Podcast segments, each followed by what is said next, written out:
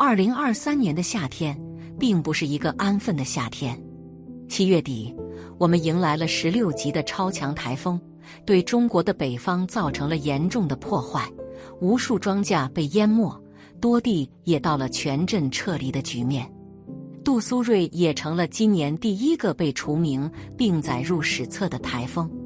然而，杜苏芮还在北方肆虐之时，八月初，超级台风卡努又来势汹汹，朝着中国浙江沿岸奔来。虽然没有如预计一般在浙江舟山登陆，但是也造成了中国沿岸海水倒灌等等灾害的发生，更不用说被直接冲击的日本了。为何今年的天气灾害如此严重？到底发生了什么呢？这一切还要从龙王说起。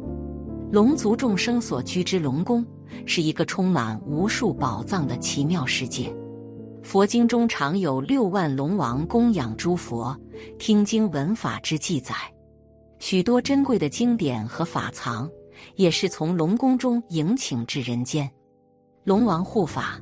对修行人的护持力量非常之大，同时慈悲的龙王护法，为了增强我们对正法的信心，就会来满足我们的善愿。龙王是佛教天龙八部护法之一，群龙之首，亦称龙神或者龙王，具有广大的威神力。护法龙王都曾在佛前发下大誓愿，要护持佛法及修行佛法的人。曾经有过这样一个案例：肝癌患者生前非常爱吃黄鳝，黄鳝灵一团团的纠结在他的肝、胃、肠子和尿道。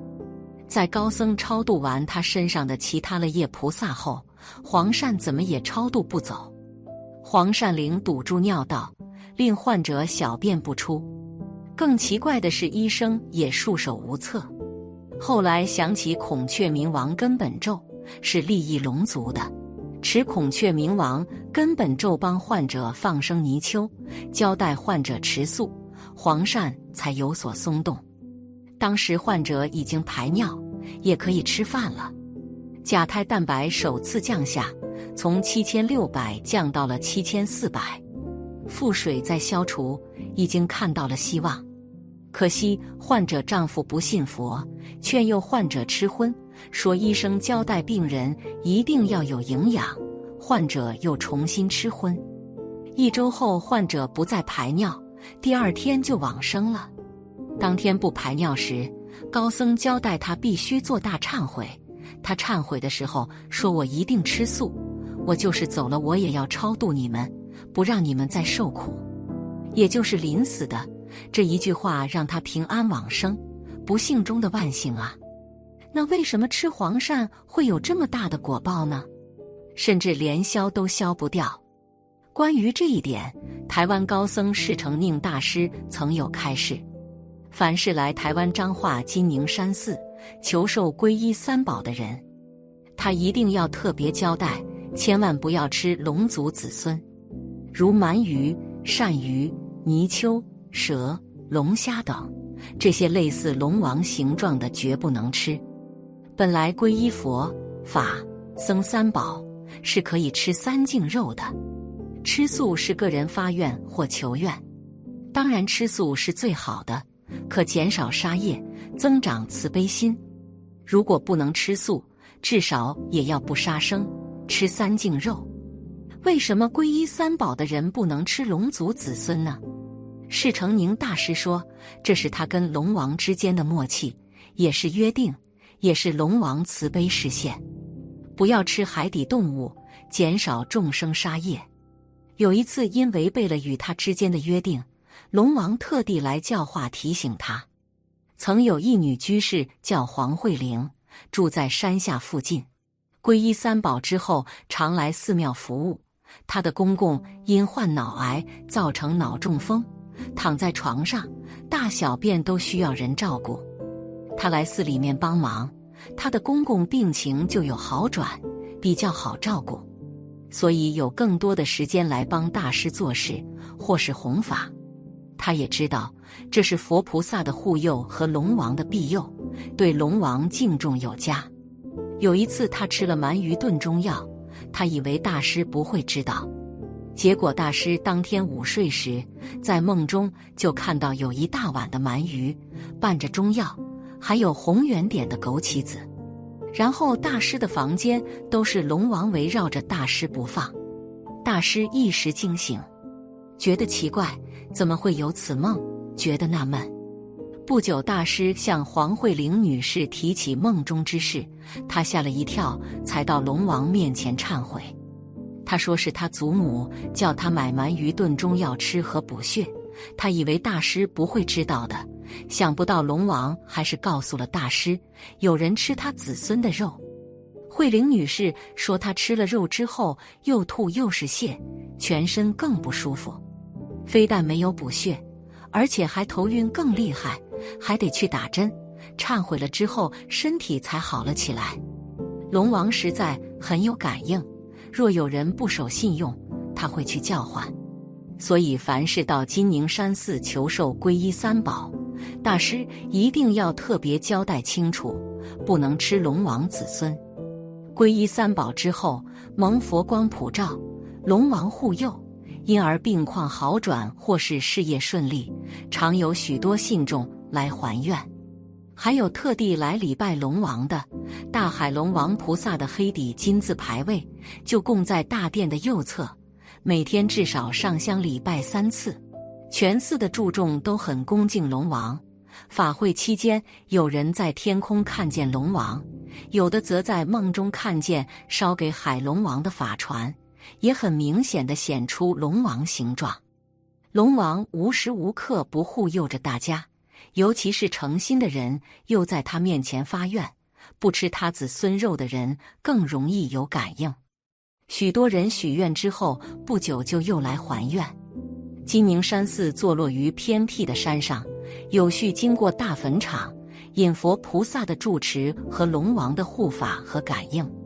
来山上拜佛的人络绎不绝，还有人特地从远地而来。